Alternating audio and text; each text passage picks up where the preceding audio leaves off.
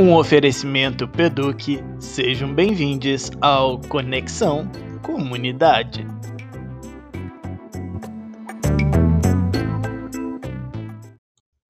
Olá, Senakers! Sejam bem-vindos ao primeiro episódio do Conexão Comunidade, nosso espaço coletivo de compartilhamento de experiência e informação. Na verdade, não é? Uh, esse não é o primeiro episódio do nosso podcast. A gente teve dois episódios pilotos feitos anteriormente, uma contribuição da professora Amanda e do Diro Rafael.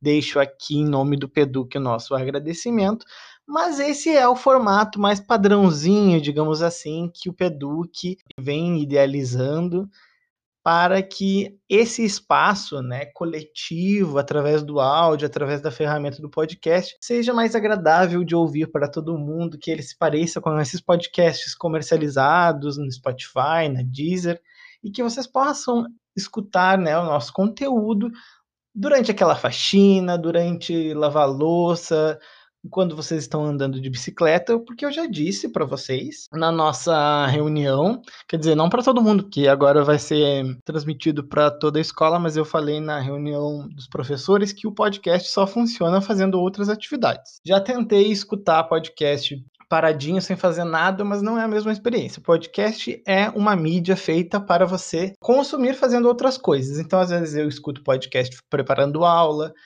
andando de bicicleta, caminhando, né, na academia, mas a melhor atividade para se fazer durante a execução de um podcast é limpar a casa. Então, quando vocês forem limpar a casa, arrumar o armário, lavar a louça, coloque na lista aí de vocês ouvir o Conexão Comunidade, que vai ser transmitido para vocês, transmitido não, né? Distribuído toda sexta-feira para vocês através do grupo. Vocês estão acessando pelo, por, por esse link, né, da e a gente vai também mandar no e-mail, né, institucional do comunidade para vocês ouvirem o nosso podcast e ser aqui, né, um espaço onde a gente vai conseguir traçar laços mais afetivos de compartilhamento de experiência mesmo, de erros, de acertos, e esse é o nosso grande objetivo.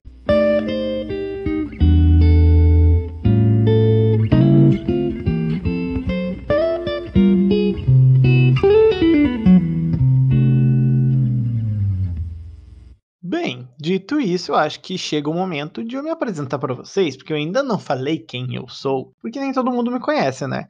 Eu, meu nome é Cirano, eu sou docente do Senac desde novembro, é, desde 19 de novembro de 2020, e eu fui convidado pelo PEDUC para ser o líder, não sei se líder é a palavra, mas quem vai encabeçar aí o projeto do Conexão Comunidade por eu ter uma afinidade com essa mídia. Eu sou apaixonado por podcasts desde 2011. Eu escutava Rapadura Cast, que é do Cinema com Rapadura. Eles fazem cobertura de filmes e eles faziam cobertura dos filmes da Marvel desde aquela época. Mas o boom do podcast foi em 2016. E desde 2016 eu tenho uma variedade de podcasts que eu escuto e que eu coloco uh, no meu dia a dia para fazer atividades, né? E eu espero que vocês coloquem, uh, aos que escutam podcast, que vocês coloquem o nosso, nosso projeto aqui da nossa querida escola para que vocês consumam esse conteúdo que a gente vai fazer com muito amor e carinho. Então, por eu ter essa afinidade, eu fui convidado a ser o anfitrião, que é o host, né? O host é o vocabulário de podcasts que a gente utiliza. Então, o anfitrião de um podcast é aquele que apresenta os quadros, que apresenta o convidado. A gente sente eu sempre vou estar aqui, a minha voz está nas aberturas, espero que vocês gostem. Então, só para vocês se acostumarem a ter esse apresentador, é como se eu fosse um apresentador de rádio. Quando a gente tiver a oportunidade de gravar o podcast presencialmente, a gente pode gravar uma entrevista, a gente pode trazer, quem sabe, alguém importante do Senac, será? Quem sabe a gente consiga trazer alguém importante até de fora do Senac, uma celebridade, quem sabe, né? Mas isso é mais para o futuro. No caso, no programa de hoje, o nosso quadro é o Senta que lá vem história e eu vou compartilhar com vocês as minhas experiências tanto de aluno quanto de professor.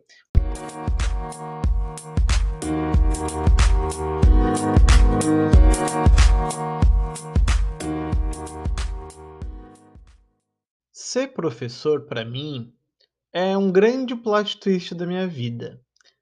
Na verdade, eu acho que é um ato político, um ato de um ato político particular. Porque grande parte da minha história, a escola clássica, aquela de ensino médio e fundamental, foi uma figura de opressão. Foi um ambiente de opressão para mim. E eu acho que ainda é. Eu confesso para vocês que eu sou professor, mas eu sou professor de um ambiente totalmente diferente da escola clássica. Mas quando eu passo, às vezes, por escolas comuns, né, que não, não é, no caso, o SENAC, a escola mesmo, com criança, com parquinho, a criança, a, a escola do ensino médio, às vezes eu passo na frente das escolas e, e me bate, assim, uma ansiedade, porque eu tive experiências muito traumáticas quando eu era aluno. E eu acho que na minha função de docente hoje em dia, os meus traumas do passado, eles se refletem. Porque eu acho que eu quero ser tudo aquilo que os professores que eu tive não foram. Que poderiam ter sido figuras de mudança na minha vida. E eu vou tentar explicar para vocês. Eu vou seguir uma lógica. Eu vou falar primeiro da minha experiência na escola uh, clássica, né, no ensino médio fundamental, ou fundamental e médio, né? Depois eu vou falar da minha experiência como aluno na faculdade e de como tudo isso me moldou como professor, do que eu quero ser e do que eu não quero ser. E eu acho que é muito importante a gente pensar isso. Eu até me lembro que quando eu estava fazendo a minha seleção uh, no, no Senac, na, na entrevista coletiva, eu falei que uma das, um, uma das coisas que me orgulhava muito era de que eu não me esqueci como é ser aluno. E eu, quando eu digo isso, não é nem tanto da experiência minha da faculdade, não tanto da experiência da academia, que também teve seus traumas, mas principalmente de eu ser um aluno de uma minoria social dentro da escola. Não só da minoria, porque eu sou de uma família muito humilde, mas por ser um, um homem gay, que na época eu era um adolescente, mas por eu ser gay na escola. E grande parte da opressão que eu sofri, grande parte, não, acho que 100% da opressão que eu sofri era por eu ser gay. As minhas primeiras lembranças de opressão, de bullying, de violência dentro da escola remetem à pré-escola. Eu acho que na pré-escola foi a primeira vez que me chamaram de viado na escola. E eu me lembro que eu cheguei para minha mãe e eu disse assim: mãe, me chamaram de viado na escola. E a minha mãe, ela, ela ainda era muito forjada na no preconceito, na homofobia, era, acho que não era nem anos 2000 ainda, era 99. A minha mãe ficou indignada e ela disse que jamais o filho dela ia ser algo desse tipo, né? Então você já deve imaginar como isso acaba fomentando ainda mais o senso de que ser de uma sexualidade diferente, que é uma coisa que você não escolhe, você nasce assim, pode ser prejudicial para a pessoa, né? Então você acha quando você é criança que ser gay é algo errado, né? Que é algo prejudicial. Muito porque a tua família fala isso e porque as pessoas usam isso como xingamento na escola. Mas eu acho que fora essas primeiras lembranças, os primeiros episódios de homofobia que eu sofri na escola foram a partir da quarta série. Porque quando eu, eu tava na terceira série, eu tava com uma turma muito boa, que tinha bastante amigos, e eu me comunicava muito bem com eles. E apesar de eu ser um, uma criança mais espalhafatosa, digamos assim, porque quando você é gay, você demonstra que você é diferente, né, do padrão de masculinidade desde criança. Então eu nunca gostei de futebol, eu sempre gostei de música, de do, Ruge, Sandy Júnior, da Xuxa, né? Então, de Harry Potter. Uh, então, eu sempre demonstrei não estar dentro do padrão de masculinidade que se esperava. E nessa turma ter, da terceira série, para mim era muito tranquilo a convivência. Mas eu mudei de turma. E isso foi muito traumático para mim na quarta série. Muito traumático.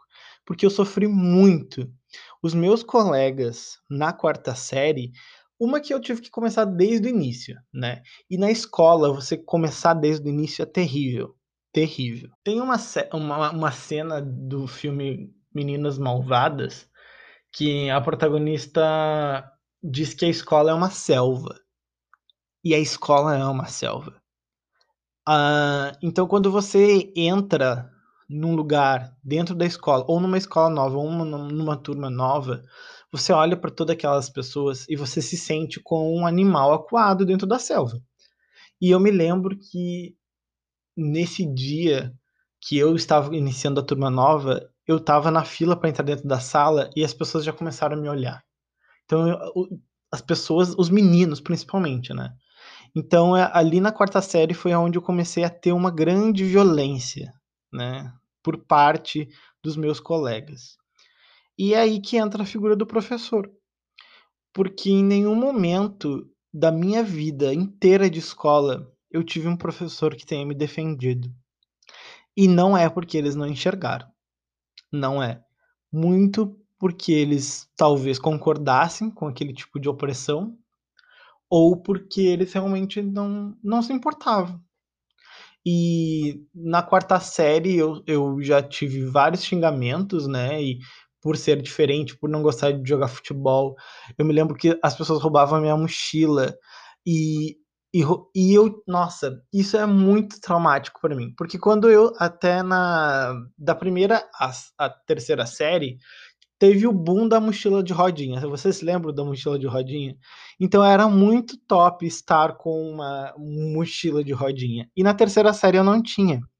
E finalmente, quando a minha mãe conseguiu realizar o meu sonho de ter uma mochila de rodinha, quando eu entrei para a quarta série, na, na, terceira série todo mundo tinha, né, a mochila de rodinha. E quando eu entrei para a quarta série, eu tinha a mochila de rodinha. E eu não consegui usar porque todos os meus colegas daquela turma diziam que usar uma mochila de rodinha remetia a você ser frágil, porque você não conseguiria ca carregar o peso nas costas. E você tinha uh, que carregar nas costas, e daí eles me zoavam muito por estar com a mochila de rodinha. Eles diziam que eu estar com mochila de rodinha era sinal de fragilidade, de feminilidade, de fraqueza. E eu não usei, gente, a mochila de rodinha, que eu tanto sonhei eu não usei a mochila de rodinha. Eu usava ela para ir, mas eu usava ela nas costas. Eu nunca carreguei ela. E eu só fui no primeiro dia. Me zoaram no primeiro dia da mochila de rodinha e depois eu nunca mais usei. E daí agora pensando nisso, eu vejo que eles estavam talvez com inveja de eu estar com uma mochila de rodinha e eles usaram essa cartada.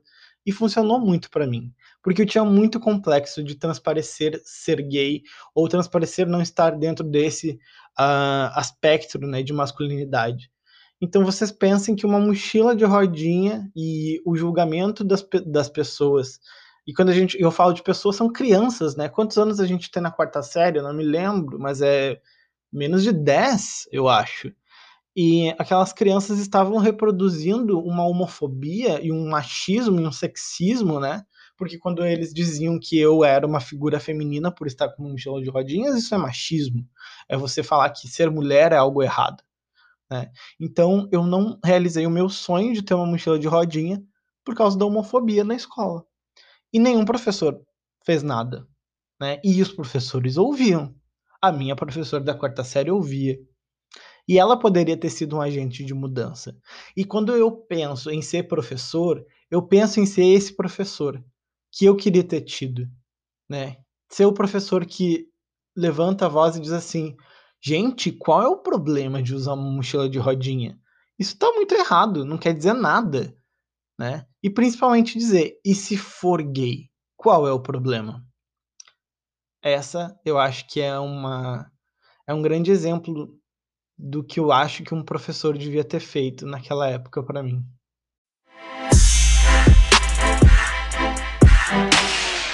Então, no ano de 2007, eu tive que me mudar de cidade. Eu morava antes em Lagoa Vermelha e eu tive que ir para Nova Prata. E eu ia começar a, o último ano do ensino fundamental. Foi um momento, acho que foi o pior momento dentro de, da escola que eu já vivi esses anos, assim. Principalmente entre a oitava e o primeiro ano Porque eu tive que viver novamente, né, uma mudança. E eu estava vivendo muitas mudanças ao mesmo tempo. A primeira mudança foi de cidade, né, que é uma coisa muito difícil, e a mudança de estar numa escola nova, de uma cidade nova, com pessoas e cultura, uma outra cultura, porque culturalmente eu saí de um de uma cidade mais periférica para uma cidade da Serra Gaúcha, que tinha todo um, um conceito uh, diferente, né, de organização na cidade, inclusive de. Eu me lembro que todos os jovens tinham um computador na minha escola, eu não tinha, então eu nem sabia que era Orkut quando entrei na, nessa nova escola. Eu tinha um sonho de ter, ser cantor, de ser um artista, de ter uma boy band, e daí eu pensava em ter uma boy band gospel. eu tinha a ideia de fazer uma boy band gospel, e eu tinha a ideia de fazer um filme gospel que revolucionasse o cinema e que mudasse tudo. Coisas de adolescente. E teve um, um colega meu que eu gostava dele. E hoje em dia eu entendo que eu gostava dele. Eu gostava sentimentalmente dele.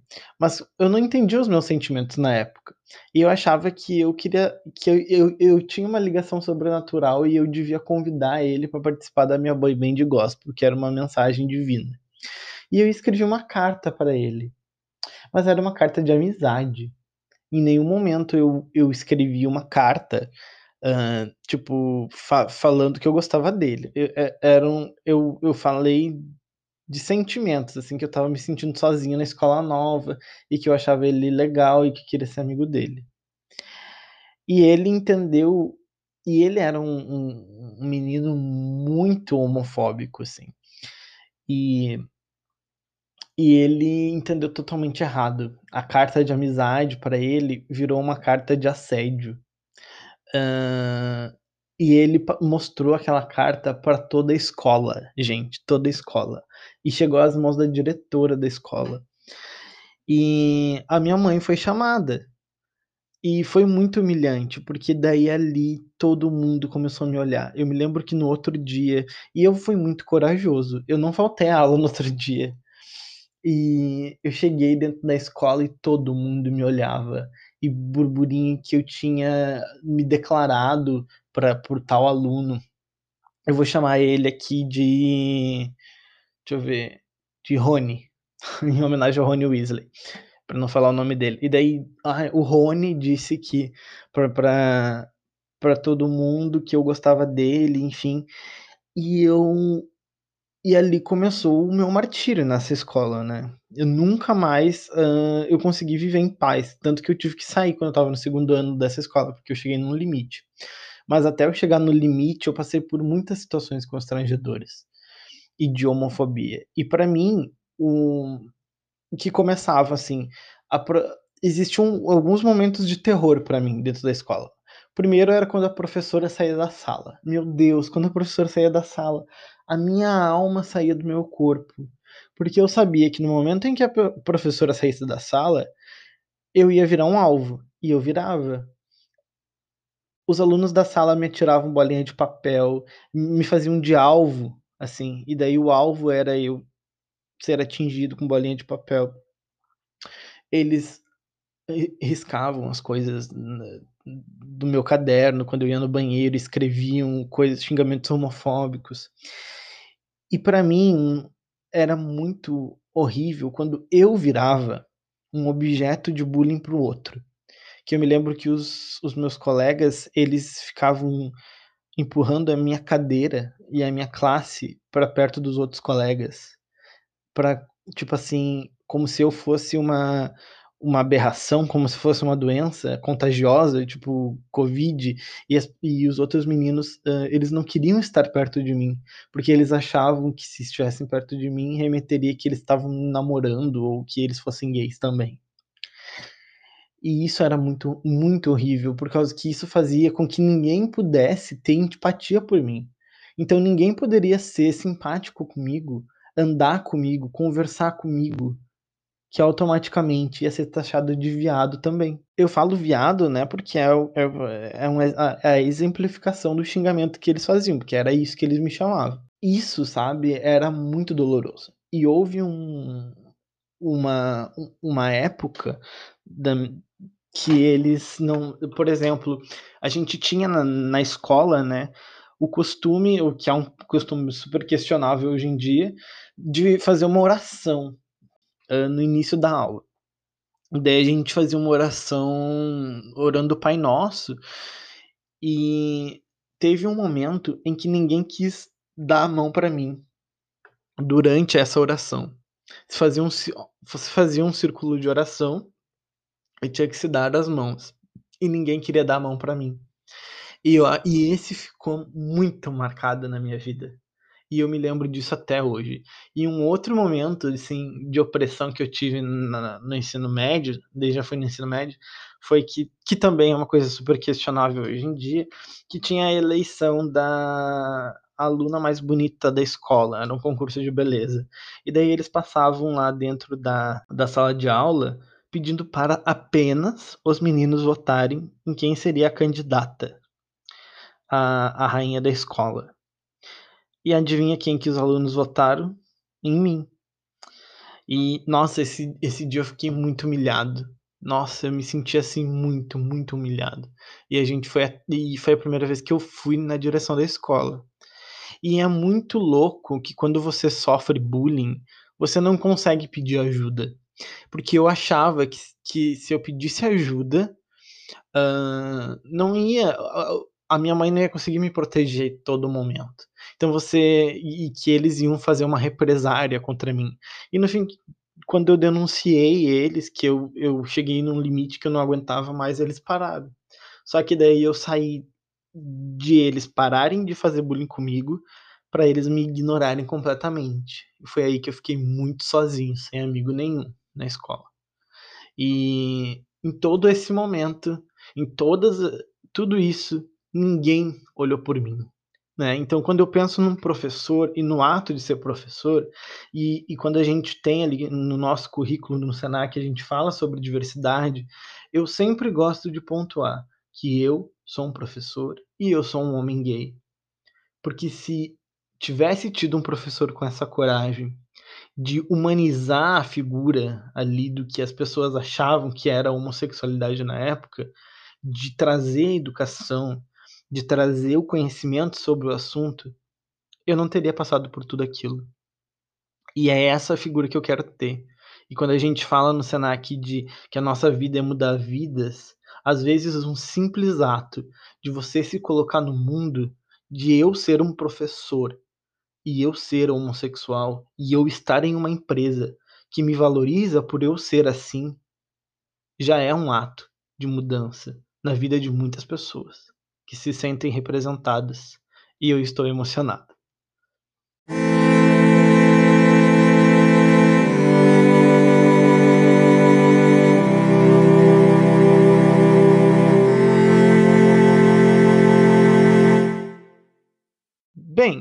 Para finalizar, eu acho que vale eu destacar um, um episódio que aconteceu na faculdade, que foi a presença de um professor muito malvado.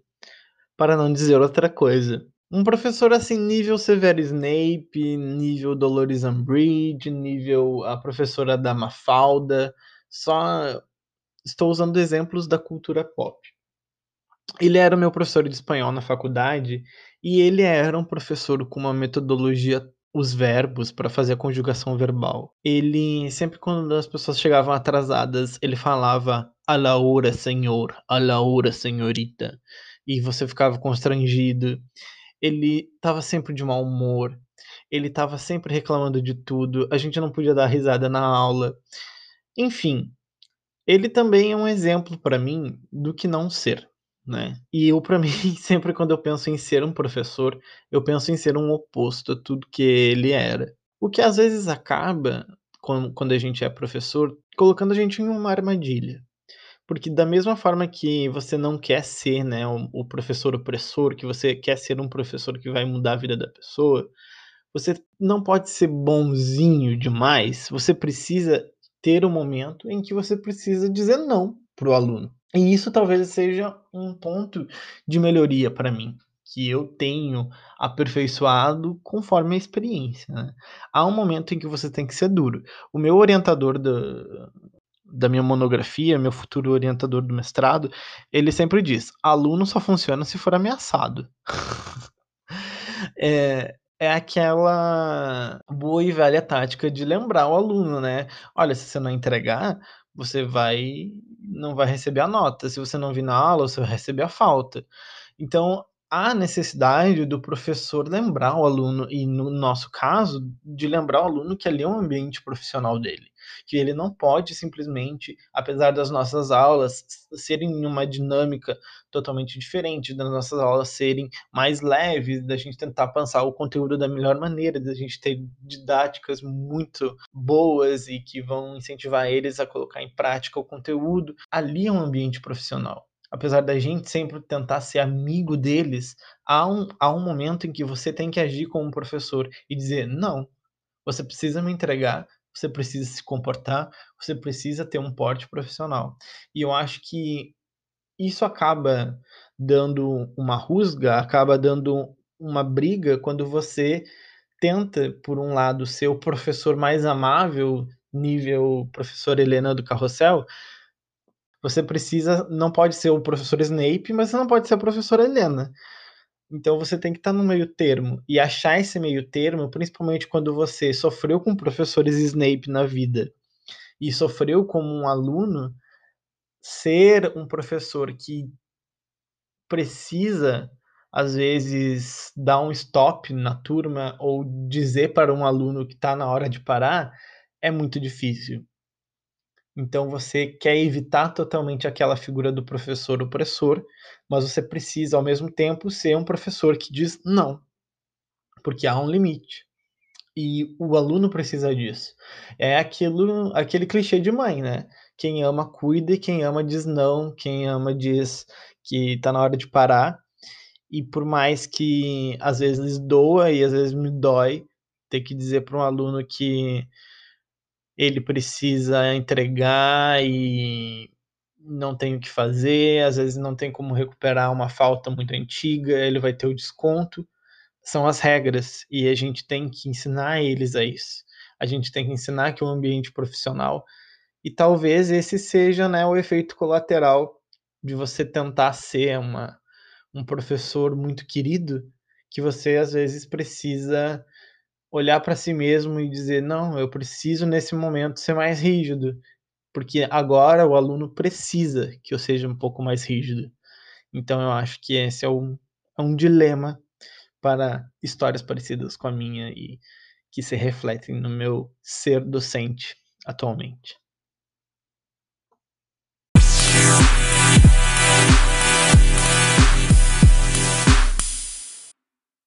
Bom, gente, muito obrigado de terem ouvido até aqui. Uh, esse foi o nosso primeiro episódio. Desculpa estar um pouco nervoso, um pouco sem ar. Às vezes estou repetindo muitas vogais. Estou um pouco ansioso para gravar esse primeiro episódio. Às vezes tem que dar uma respirada. Eu peço que vocês tenham paciência. As coisas vão melhorando conforme a gente vai aperfeiçoando as coisas. Peço que, por gentileza, vocês deem um feedback do episódio. Uh, em todos os episódios, né, a gente vai fazer uma política assim de feedback. Uh, eu vou postar, né, no grupo da, do, do Senac, que comunidade, o episódio, e daí vocês podem responder com a hashtag feedback episódio 1, que daí é mais fácil de encontrar. E a gente vai ter, de tanto em tanto, uma leitura de feedbacks em um episódio especial, para a gente comentar a repercussão de tudo. Então, nos, nos, próximos episódios vai ter outros assuntos e a gente vai criando assim uma comunicação em conjunto. Eu acho que vai ser muito rico, vai, vai ser de grande valor para todo mundo.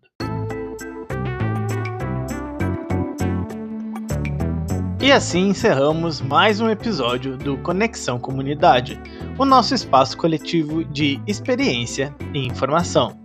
Até semana que vem. Tchau, tchau.